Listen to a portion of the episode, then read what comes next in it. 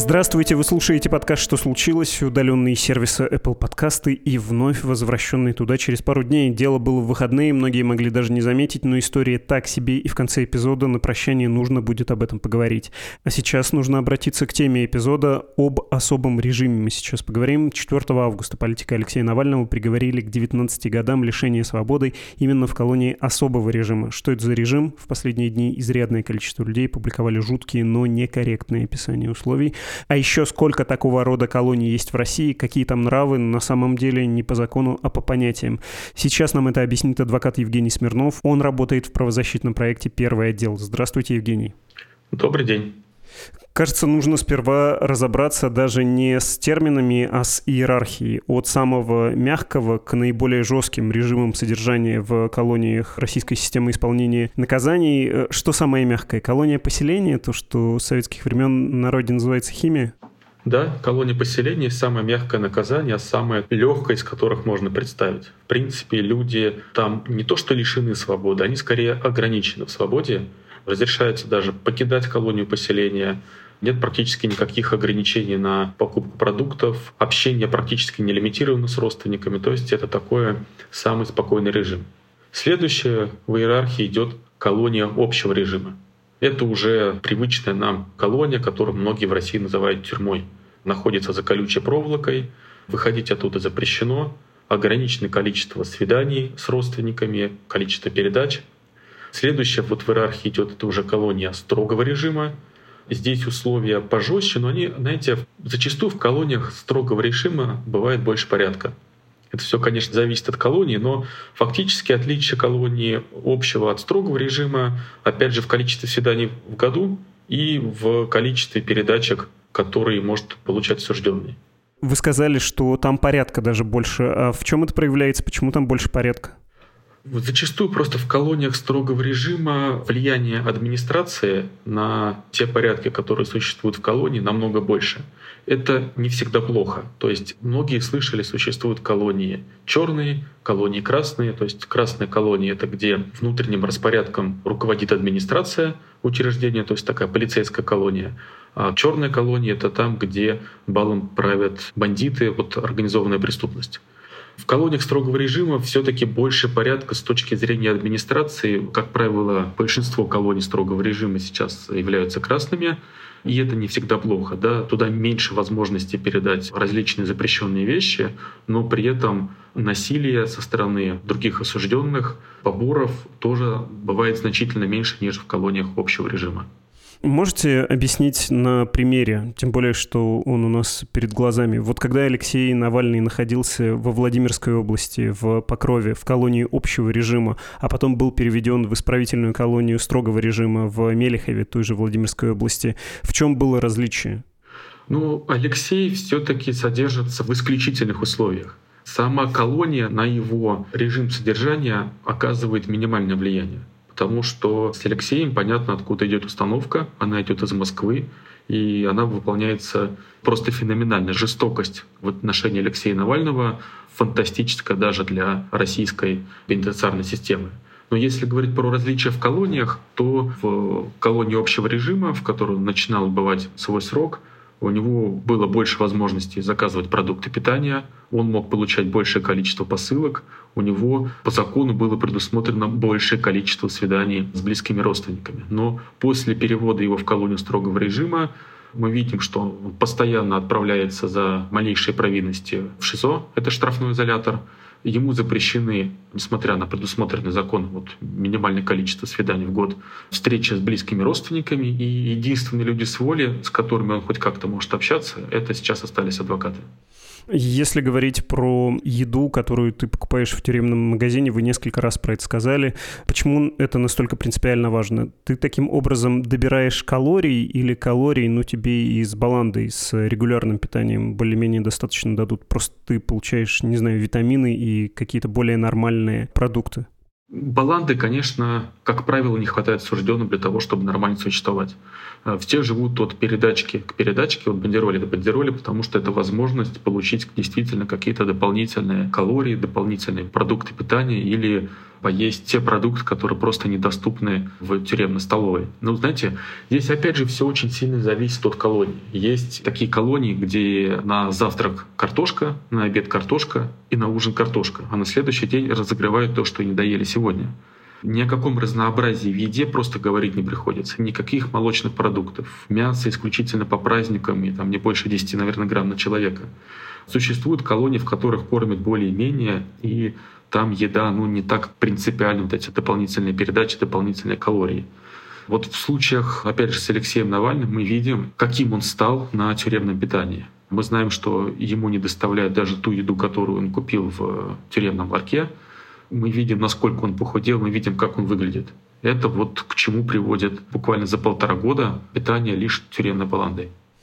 Опять же, если сравнивать э, общий режим и строгий режим, ну там та же система бараков, правильно я понимаю, что вот как э, отечественная пенитенциарная мысль изобрела эту систему, поселим всех совместно, пусть они там, во-первых, сами регулируют свои порядки, а нам периметр, да, можно только охранять, не вникать в то, что происходит непосредственно на месте.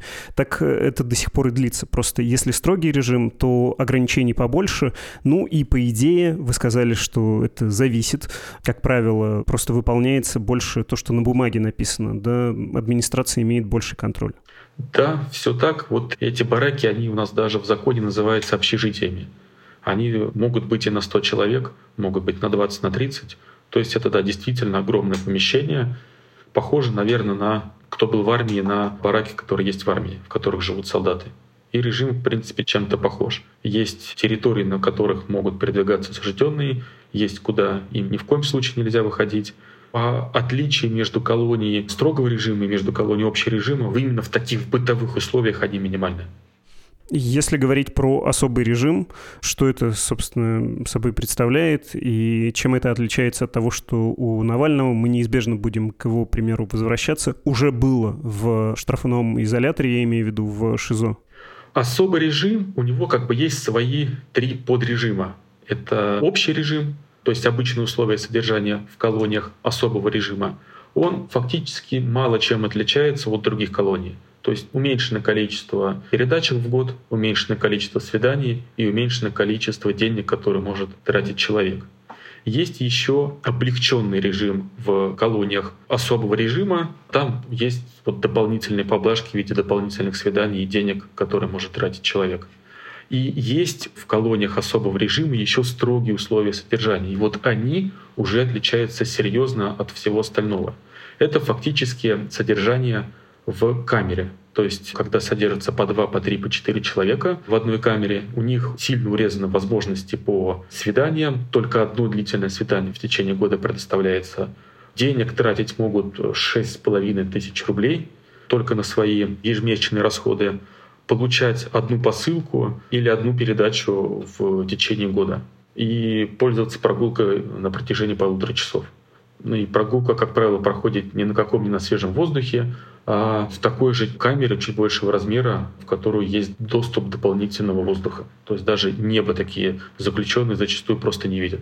То есть там нет э, неба в клеточку, собственно, решетки — это не внутренний дворик, как пишут, это именно закрытое помещение, камера? Это все зависит от тюрьмы, о том, как там расположен. Но, знаете, отлично описывают эти условия прогулки, как вот многие тексты, написанные про Лефортово. Это действительно такая камера, в которой нет потолка, он зарешочен, закрыт какими-то профлистами, там чуть больше воздуха, но не разгуляться никакой травы, никакой зелени, просто бетонный такой ящик, в котором заключенный может передвигаться полтора часа в день.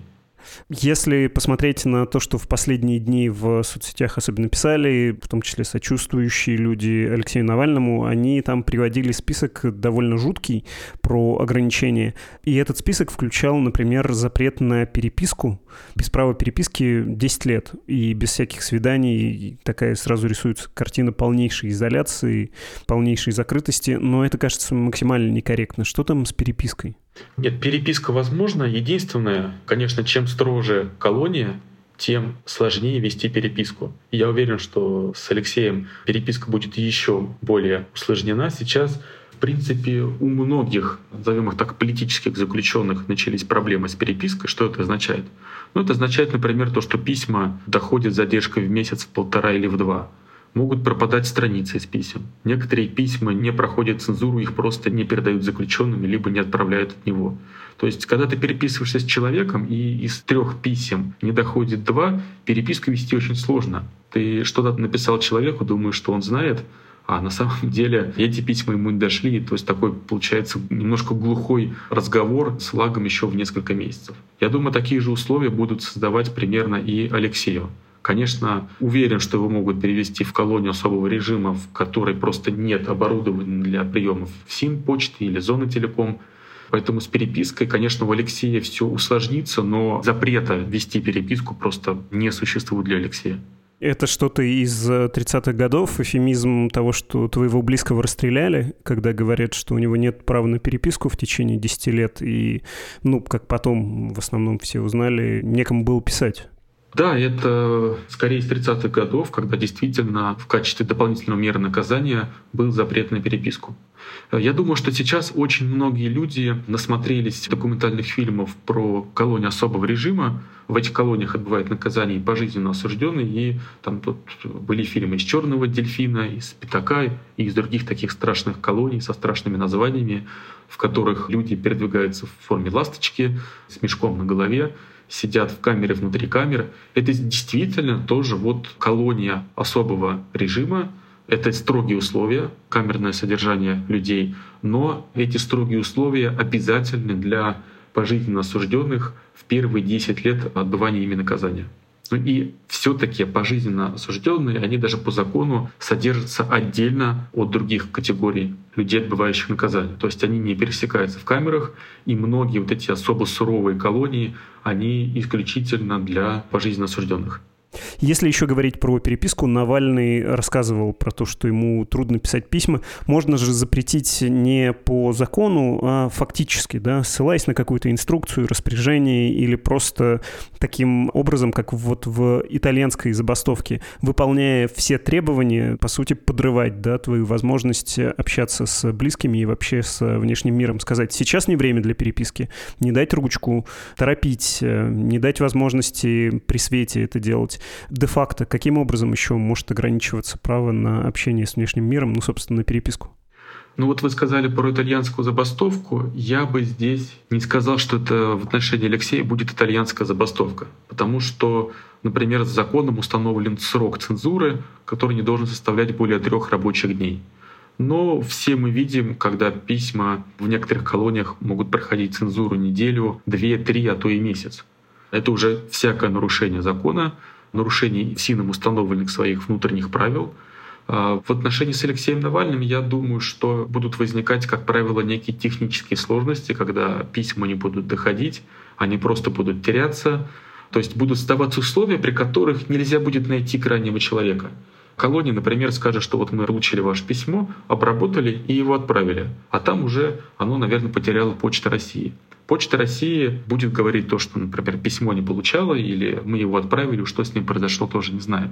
Я думаю, что, скорее всего, они будут такими своими хитрыми способами, при которых невозможно найти виновного, работать в отношении Алексея Навального. Или просто терять письма, говорить, что ничего никуда не приходило. Разбирайтесь, пишите жалобу в суд, тратьте на это время, тратьте на это деньги. Может быть, через год и найдем ваше потерянное письмо. Как правило, и такими способами ФСИНа работает с другими известными политическими заключенными, известными сидельцами, которых хочет погрузить в информационный вакуум. Например, с кем? Например, вот у моей подзащитной, у Карины Цуркан, осужденной за шпионаж в пользу Молдовы, вот она уже пять лет находится в заключении, постоянные проблемы с письмами в последние полгода. Могут прислать первую страницу письма, могут прислать вторую, могут просто потерять несколько писем подряд. Ну, за других не буду говорить, но мне известно от коллег, от адвокатов, что проблемы с перепиской после полномасштабного вторжения начались у очень многих политических заключенных. Про других политических заключенных и про порядки, а еще про особый режим надо обязательно будет поговорить. Я просто хотел бы закончить вот с этим текстом, который довольно широко разошелся или похожий на него, и там, кажется, масса заблуждений помимо 10 лет без права на переписку. Там также есть еще такие пункты. В одиночной или камере на двух-четырех человек будет сидеть э, Навальный с постоянным светом и дополнительными решетками на окнах и дверях, переговариваться с сокамерниками запрещено. Давайте на этот пункт взглянем. Он реалистичный, так это и бывает, или это еще более особый к особому режим? Ну вот это как раз строгие условия содержания в колонии особого режима. Клетка внутри камеры — это все из фильмов про колонии для пожизненно осужденных. Мы пока не знаем, в какую конкретно отправится Алексей. Не во всех колониях особого режима существуют специальные условия для тех, кто отбывает наказание в виде пожизненного лишения свободы. И, естественно, не во всех колониях существуют такие изуверские меры, изуверское насилие по отношению к осужденным. Да, закон предусматривает отбывание наказания на особом режиме при строгих условиях как раз-таки в помещении камерного типа. Это помещение на 2, на 3, на 4 человека, как правило но дополнительных решеток, дополнительных вот этих запретов на общение с сокамерниками, конечно же, в законе не существует. Все зависит исключительно от администрации исправительного учреждения, насколько там существуют традиции жестокости в этой колонии. Хотя мы видим а если говорим про Алексея, что де-факто он в таких условиях находится последние месяцы. Он постоянно находится в штрафном изоляторе, постоянно находится один либо еще с одним человеком в маленькой камере, не имеет возможности передвигаться спокойно по территории, жить в бараке. То есть де-факто он уже живет в таких условиях. Но при переводе Алексея в колонию особого режима, скорее всего, первоначально он окажется на общем порядке. И только в случае признания его злостным нарушителем он может быть приведен уже на строгий порядок отбывания наказания. В каких случаях и кого помещают в одиночную камеру? Ну, с одиночными камерами здесь все намного сложнее. Закон предусматривает то, что перед тем, как отправить человека отбывать наказание вот в такую камеру, с ним должен работать психолог и подобрать ему сокамерника. Психотипы должны их совпадать, с которыми не будут находиться в конфликтной ситуации.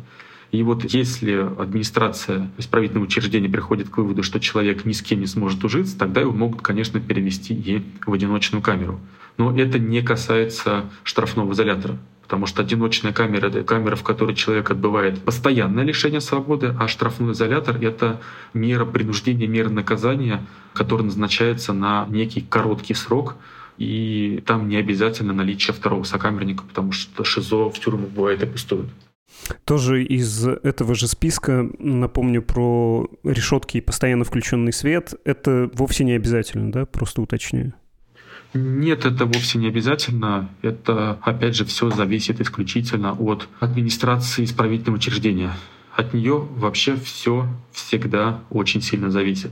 В колонии особого режима можно создать вполне нормальные условия, ну, как условно, скажем, назовем нормальные условия для заключенных, не нарушая закон. При этом также, не нарушая закон, можно создать такие условия, в которых людям просто будет невозможно находиться невозможно правилами, невозможно законами урегулировать все условия пребывания людей в этом учреждении. Всегда есть некая возможность для такой импровизации начальником колонии, руководителем, как там многие называют его батей, чтобы менять правила так, как ему нужно, чтобы менять правила для того, чтобы создать какую-то свою политическую игру внутри колонии.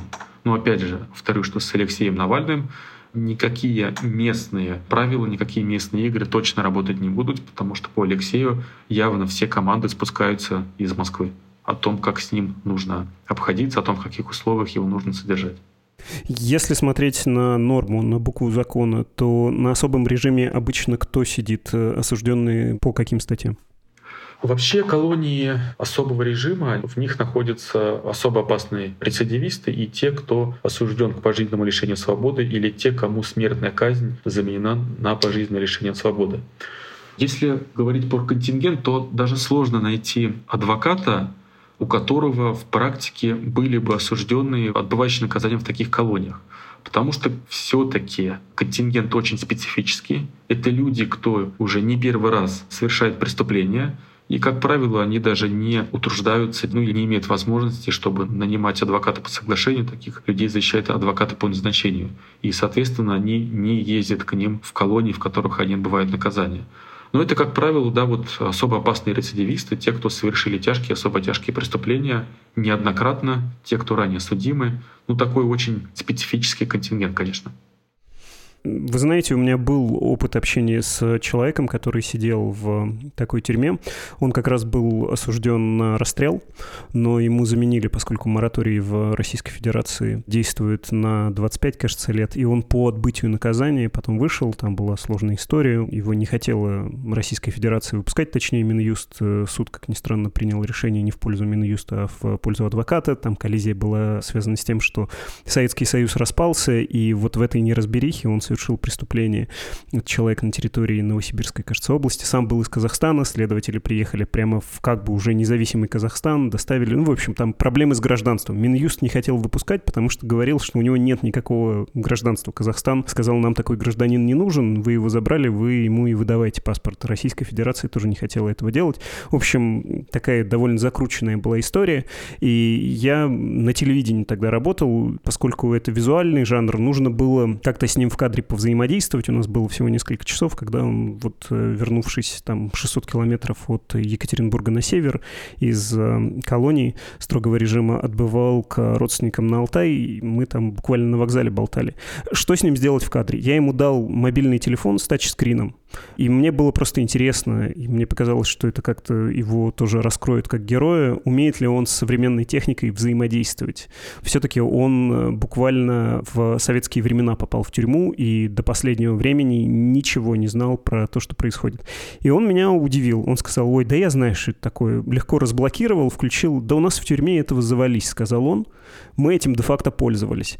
А тоже как-то, ну вот э, ты с человеком, если только что познакомился, а тебе нужно из него вытащить, э, ну что-то, что его характеризует, я его спрашивал, а вот чего у вас э, в тюрьме не доставало, почему вы соскучились? Вообще, ну там, не знаю, город тот же Свердловск, да, тут были проездом, а вас этапировали, наверное, из окна видели, а с тех пор тундру или вообще не видели никакого простора? Как это в вашей голове умещается? Он сказал, да ну как бы нет, простор я видел из окна. Там, конечно, выглядывает показываешь снежное поле, на сколько хватает глаза, но в целом он выглядел очень адаптированным, я бы сказал, к этой системе. Мне показалось, что его сильно спасали неофициальные практики. Ну, то есть то, что он белый свет буквально видел, что он с другими заключенными взаимодействовал, что он даже мобильный телефон современный в руках успел подержать, что это вот все неофициальные практики выживания, которые ему помогли не сильно дезадаптироваться.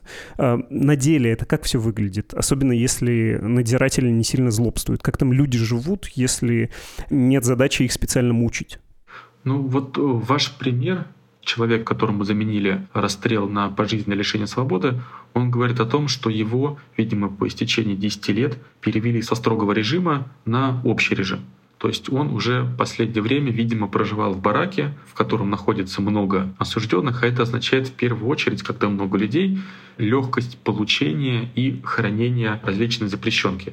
Конечно, в колонии на особом счету всегда находятся телефоны, потому что телефон — это связь с внешним миром, Телефон — это возможность общаться с близкими родственниками, просто читать новости, узнавать то, что происходит в стране и в мире. Ну, представьте сейчас любого человека, жителя мегаполиса, если у него отберут телефон э, и не будет никакого доступа к информации. Но в таких условиях жить очень тяжело.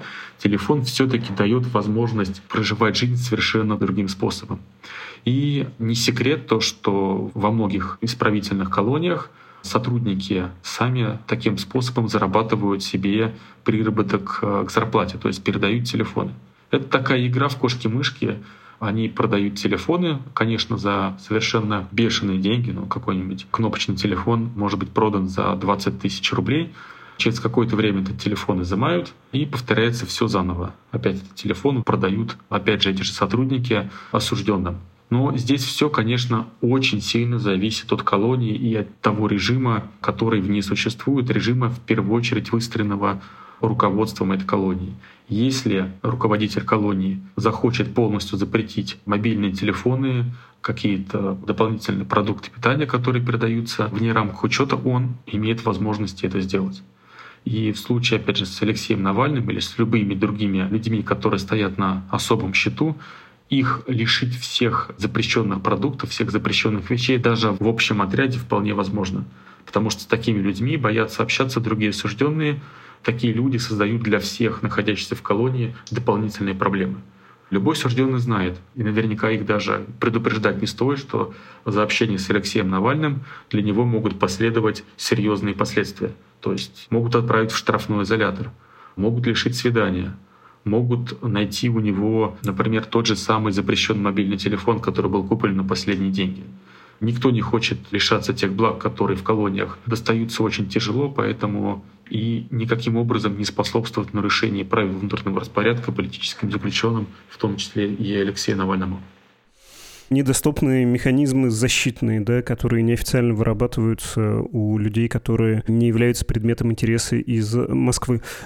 Если говорить про сами эти колонии особого режима, их же считанное количество, да, плюс-минус, и их можно просто перечислить, самые популярные из них, плюс в них, да, отдельное крыло для особого режима как раз. В целом это колония строгого режима, но есть отдельное крыло какое-нибудь, отдельная производственная зона, где содержат людей, которые совершили совершили особо тяжкие преступления, ну или вот э, таких э, людей, как Кармурза или Алексей Навальный. Правильно? И что это за тюрьмы, где они располагаются? Можете описать? Ну, сразу немножко исправлю, что Кармурза все-таки будет отбывать наказание в колонии строгого режима. Он пока не находится в колонии особого режима.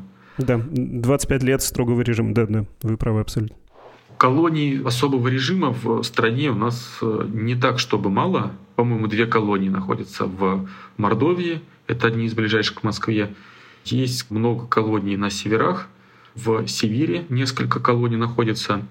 Всего, насколько я помню, семь исправительных колоний, в которых могут отбывать наказание те, кому назначено пожизненное лишение свободы. Но колоний же особого режима все-таки в России больше. То есть в не каждой колонии особого режима могут отбывать наказание пожизненно заключенные.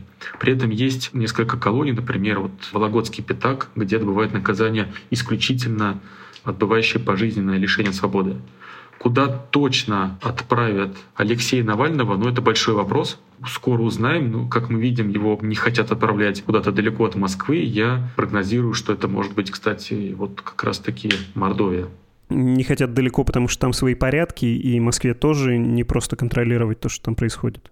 А знаете, вот зачастую практика показывает, что чем дальше колония от Москвы, тем как-то попроще в ней отбывать наказание последние годы самые жесткие и жестокие колонии — это как раз вот этот вот пояс вокруг Москвы. Мордовия, Владимирская область, Киров. Условия отбывания в этих колониях не улучшаются точно. А вот если мы говорим уже про какие-то сибирские колонии, я не говорю, что это общее правило, но такая средняя температура по больнице, там как-то попроще людям находиться.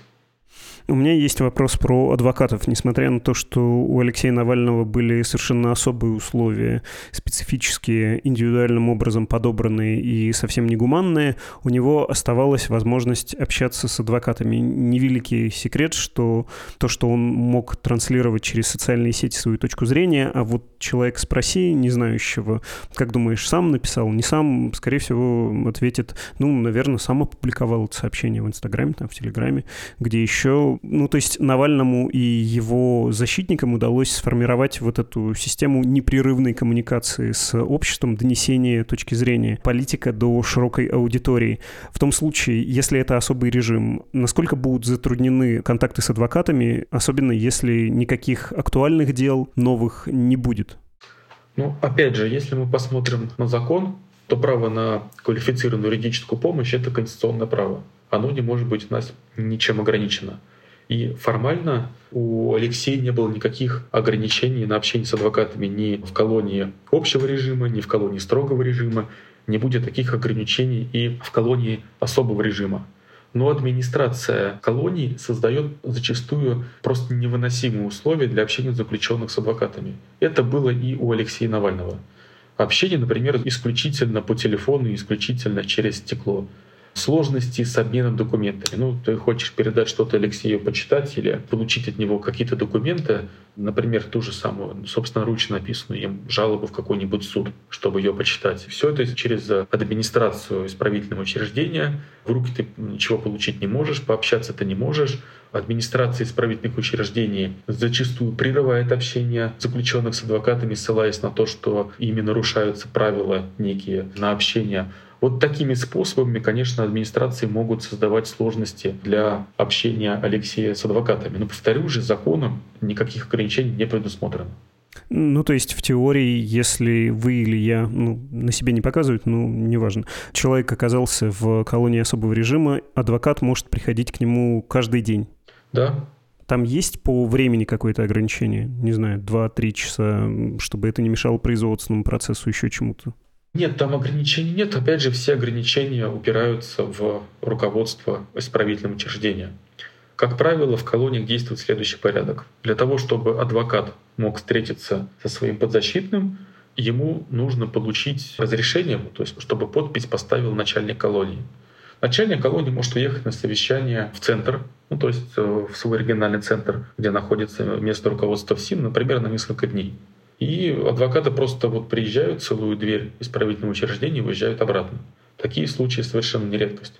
То есть э, вот такими полулегальными способами можно не давать свиданий адвокату заключенным. Либо, например, а вот в порядке такой итальянской забастовки можно давать разрешение на свидание заключенного с адвокатом с 15 минут до окончания рабочего времени колонии.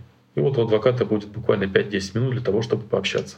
За это время, конечно, ничего обсудить невозможно, никакой информации обменяться тоже невозможно. Просто увидеть человека, посмотреть, что с ним визуально все в порядке, но не более. Вы говорили, что, скорее всего, в самом начале будет не 10 лет без права переписки и свиданий, что нет вообще никакого без права переписки, а общий режим, ну, в смысле, общий для всей остальной колонии строгого режима, а потом за нарушения, которые могут легко изобретаться, будет статус у Навального особо опасного, и его переведут на этот особый режим. Правильно? Такая будет, скорее всего, стратегия. Да, да, строгие условия отбывания наказания в колонии особого режима. Формально, какие должны быть основания, чтобы перевели тебя на строгий режим? То есть ты должен, не знаю, бунт в колонии устроить, кого-то ударить, невежливо разговаривать, неправильно носить э, одежду. Что именно считается веским основанием? Ничего, но самое главное здесь наличие взыскания за нарушение установленного порядка отбывания наказания. Ну, то есть то же самое, что происходит сейчас с Алексеем.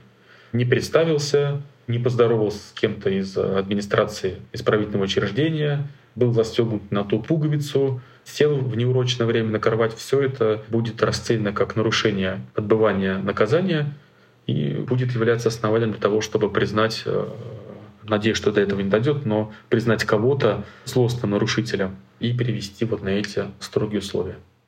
Если говорить о практиках пыток, э, мы, во-первых, по Навальному это видели, во-вторых, наверное, можно с какой-то долей обоснованности вспоминать политический лагерь Перм-36 и поздний советский опыт. Наверное, можно обращаться к опыту Алексея Пичугина, который отбывает пожизненное в Черном дельфине на границе с Казахстаном. Такая известная, печально известная колония строгого режима. Но вы могли бы предположить, э, каким образом будут действовать по отношению к Алексею Навальному. Опять же, можно вспомнить э, персонального, да, такого заключенного Владимира Путина Михаила Ходорковского. Это скорее будет отношение, ну, такой изощренной, подчеркнутой корректности или будет тактика пыток, когда тебе не дают спать, э, когда тебя мучают звуком, да, Навальному включали и музыку, и речи Путина по кругу одни и те же, когда к тебе подселяют какого-нибудь э, человека явно с тем, чтобы он сделал твою жизнь некомфортной, в смысле сокамерника, в случае с Навальным там был человек с проблемами ментальными и с просто проблемами элементарной гигиены, эпидемиологически, да, это было даже, кажется, не совсем правильно. Человек специально заражали и потом подселяли к Навальному, чтобы тот заразил его острой вирусной инфекцией. А как вы полагаете, будет эта система вот таких изощренных пыток или как в случае примерно с Ходорковским, ну, типа, ладно, живи, сиди, мы будем всему миру показывать, что мы по отношению к своим противникам политикам можем быть вот э, как бы корректными, как бы соблюдать видимость закона и гуманность? К счастью, Ходорковский отбывал наказание в совершенно другой стране. Он отбывал наказание в той стране, где руководству было что терять. А сейчас же, после полномасштабного вторжения России в Украину, что могут сделать другие страны по отношению к Путину или к России? Да ничего. Все максимальные санкции, которые могли ввести, они уже введены. Никакие озабоченности и публичные осуждения российская власть просто не воспринимает. Поэтому с Алексеем они могут делать все, что захотят. Я, конечно, надеюсь и верю в то, что не будет никаких пыток в привычном понимании для российского человека, когда кого-то подвешивают, бьют током, избивают, ну, когда непосредственно такое физическое насилие над человеком со стороны других людей.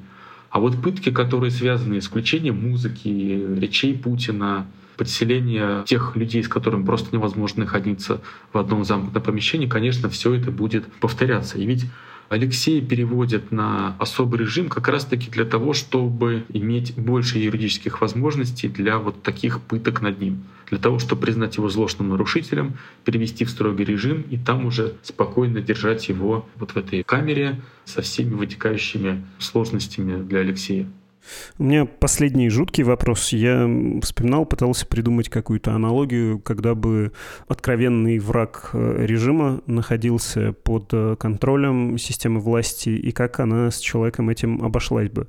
Мне никто показательней Салмана Радуева не вспомнился, чеченский полевой командир. Если нейтрально, безоценочно говорить, без осуждения и наоборот апологии, он был участником вооруженного сепаратистского движения в Чечне 90-х, начала 2000-х годов его центральные власти взяли, судили, а в 2002 году Радуев умер на севере Пермской области, сейчас это называется Пермский край, в городе Соликамске, колония Белый Лебедь, тоже печально знаменитая.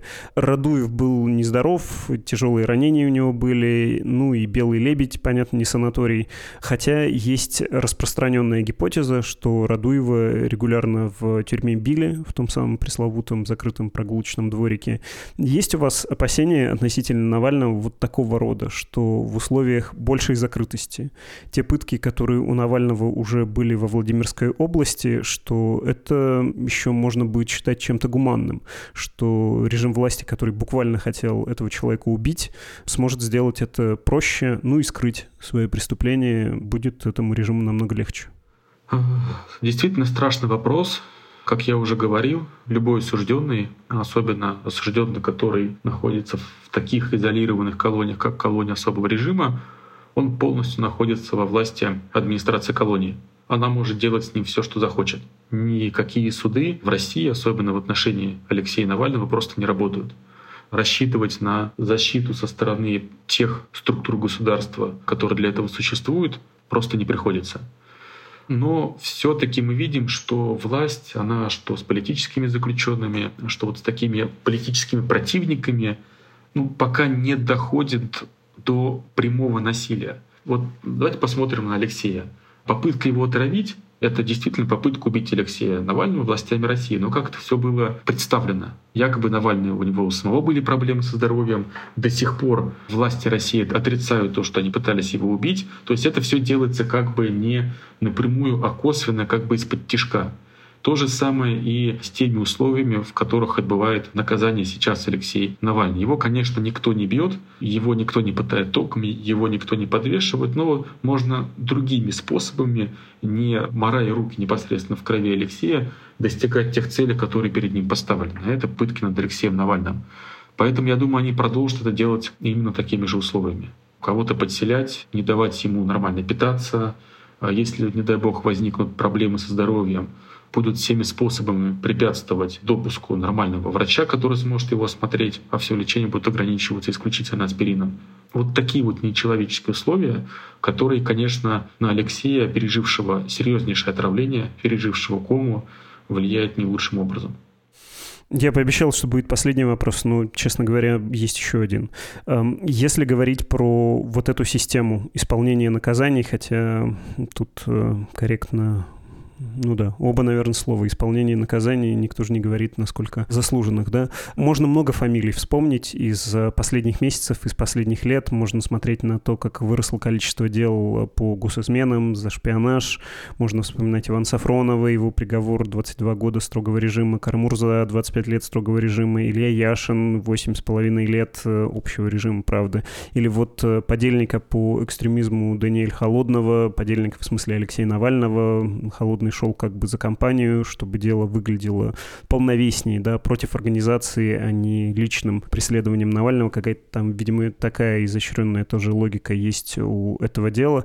Но, тем не менее, как вам кажется, вот эта структура, она готова производить такие дела не раз в квартал, а раз в месяц, раз в неделю? Или нет? Для нее это все-таки стресс, надо какое-то дело заводить, следователей отвлекать, проводить какие-то судебные процессы так или иначе, отправлять этого человека, за ним специально следить. И нет, это все еще запугивание, все еще точечные практики. Нельзя говорить про регулярность и серьезное масштабирование. Ну, серьезное масштабирование, оно пока ограничивается возможностями российской правоохранительной системы. Все-таки на каждое уголовное дело тратится огромное количество усилий у государства. Это работа и оперативных сотрудников, это работа и следствия, и прокуратуры, и судов. Все это требует времени. А для того чувства страха, в принципе, ради которого и возбуждаются все эти дела, в стране теперь не обязательно сажать одного человека в каждом подъезде, как это было в 30-е годы. Для того, чтобы посеять это чувство страха, у нас есть средства массовой информации, есть интернет, и достаточно посадить одного человека для того, чтобы напугать сотни тысяч. Возьмем дело Вани Сафронова или Ивана Киршковича, тоже журналиста, который недавно был задержан и посмотрим, как эти два дела оказали влияние на всю журналистику в России. Сколько журналистов после их задержания уехало из страны, сколько перестали писать на военные темы. Сейчас фактически не осталось, скажем, независимых журналистов, работающих в России, освещающих войну России в Украине. Только исключительно прокремлевские военкоры в телеграм-каналах. Вот таким образом российская власть и сеет чувство страха, запрещают работу по некоторым профессиям путем громких, страшных показательных дел, но не путем массовости. Я пока не вижу тенденции для серьезного масштабирования таких политических уголовных дел в России. Да, я вынужден подчеркнуть, что мы тут не пытаемся кого-то успокоить, мы стараемся трезво оценить э, способности. Надо будет, наверное, они могут расширить собственные возможности. В смысле, надо будет в политическом смысле таком совершенно нехорошем. Э, хорошо, спасибо вам большое за объяснение, дорогой Евгений. Не за что. Это был адвокат Евгений Смирнов из первого отдела. И сейчас будем прощаться, но я не забыл, надо сперва рассказать вам про Apple и удаление оттуда нашего подкаста.